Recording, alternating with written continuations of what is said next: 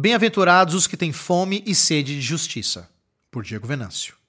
Ter fome e sede de justiça é buscar a retidão, a santidade e um relacionamento pleno com Deus, como faminto anseia pelo alimento ou sedento pela água. O termo justiça, apresentado pelas Escrituras, frequentemente é mal compreendido por muitos intérpretes. Hoje nós vamos estudar a bem-aventurança que trata dos que anseiam pela justiça. Em Mateus capítulo 5, versículo 6 diz: Bem-aventurados os que têm fome e sede de justiça, porque serão fartos. Algumas perguntas devem ser feitas para iniciarmos o nosso estudo. Qual é a sua maior necessidade como ser humano? Dependendo da sua resposta, você terá uma visão objetiva do que é justiça. Aquilo que te impede de suprir a sua maior necessidade pode ser considerado um agente de grande injustiça. Qual seria a maior necessidade primária de um ser humano? Talvez manter a sua vida, alimentar-se e hidratar-se. Comer e beber, portanto, são as necessidades mais básicas do ser humano, sem as quais não sobrevivemos. A partir desse raciocínio, podemos ter uma melhor compreensão do que Jesus esteja falando quando menciona fome e sede de justiça. Antes, porém, é necessário reconhecermos quais são as verdadeiras necessidades do homem no sentido espiritual. Em Hebreus capítulo 4, versículos 12 e 13 diz: porque a palavra de Deus é viva e eficaz e mais cortante do que qualquer espada de dois gumes, e penetra até ao ponto de dividir alma e espírito, juntas e medulas, e é apta para discernir os pensamentos e propósitos do coração.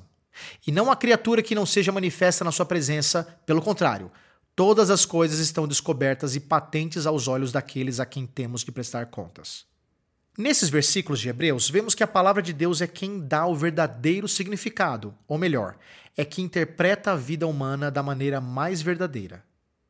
É ela que discerne os pensamentos e propósitos do coração. Ele afirma que todas as criaturas, e isso inclui o homem, estão na presença de Deus constantemente e que um dia prestaremos contas a ele. A grande e absoluta verdade é a de que estamos aqui, neste mundo. Fomos criados e colocados nesse contexto. Já parou para pensar que vivemos uma vida que não pedimos para viver? Diante desse fato, não temos o que argumentar. Precisamos encontrar uma resposta do porquê estarmos aqui nesse mundo. A Bíblia nos dá uma explicação a esse respeito. Ela nos dá argumentos lógicos para a nossa existência que fazem sentido à medida que comparamos suas verdades com a realidade da nossa existência. A palavra de Deus nos diz que a nossa maior necessidade é a de reconciliação com Deus, porque nós estamos distantes dele. Desobedecemos a Deus na desobediência de Adão, assim pecamos contra ele. Esse pecado nos distanciou do Criador e nos impede de compreender a realidade das coisas. Estamos cegos no mundo.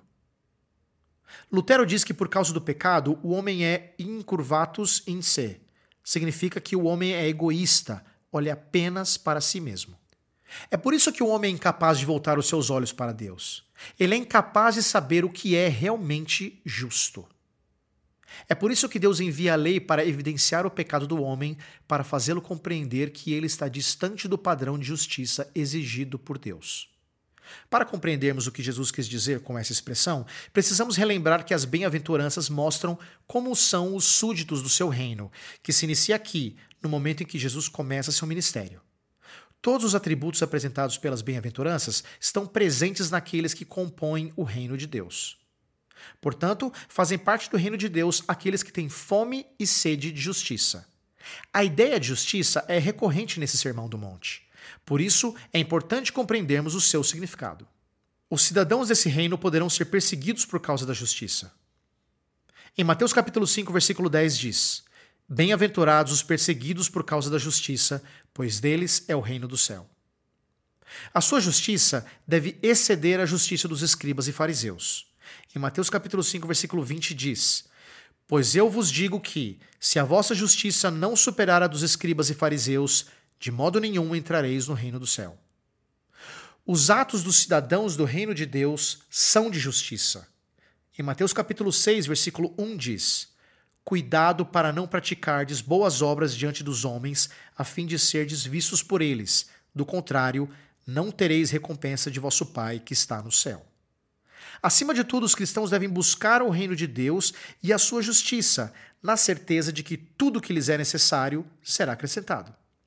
Em Mateus capítulo 6, versículo 33 diz: Mas buscai primeiro o seu reino e a sua justiça, e todas essas coisas vos serão acrescentadas. A justiça é a norma, é a regra que Deus estabeleceu para que as coisas caminhem em conformidade com ela. No Antigo Testamento, a justiça é associada ao pacto de Deus. Ele é fiel ao seu pacto, consequentemente, ele é fiel ao seu povo. Todo aquele que obedecia aos preceitos de Deus era chamado de justo. Quem não obedecia não estava debaixo do pacto de Deus e era considerado ímpio. Quantos salmos conhecemos que trabalham essa dualidade entre o justo e os ímpios? Já vemos no Salmo 1. Em Salmo capítulo 1, versículo 6 diz: Pois o Senhor conhece o caminho dos justos, mas o caminho dos ímpios perecerá. Muito ainda poderia ser dito sobre esse assunto tão vasto, mas chegamos à conclusão de que ter fome e sede de justiça significa ter a razão da manutenção da vida. Essa se dá na obediência aos preceitos de Deus, buscando assim um relacionamento íntimo com Ele. Conclusão: se Deus mudar o coração, suas necessidades também serão mudadas. O homem natural não pode desejar a Deus e nem o consegue. Mas o homem em quem o Espírito Santo operou o milagre de dar um novo coração, um coração de carne contendo a lei de Deus, esse vai desejar a justiça. Esse homem vai desejar a retidão, a santidade para viver, assim como deseja comer e beber. Como a comida e a bebida são para o corpo, assim é a busca da santidade, do perdão, do relacionamento com Deus para aqueles que foram regenerados, ou seja, para os cidadãos do reino de Cristo. Portanto, ter fome e sede de justiça não é querer a justiça do mundo. Não é acabar com a pobreza e as discrepâncias sociais. Ter fome e sede de justiça, na visão de Jesus, é desejar intensamente a retidão, a santidade e o relacionamento pleno com Deus.